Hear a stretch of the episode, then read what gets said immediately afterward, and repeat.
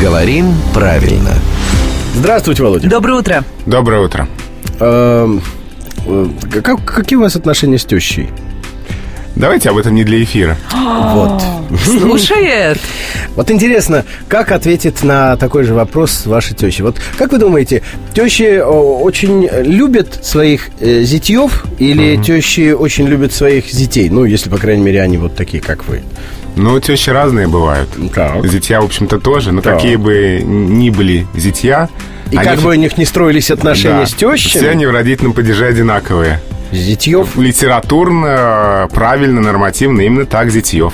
вот те раз. Вот вам два. А это готовы ко всему, друзья. К любой ситуации, к любому развитию отношений, не только с тещей. Главный редактор «Грамотру» Владимир Пахомов. Спасибо, Володя.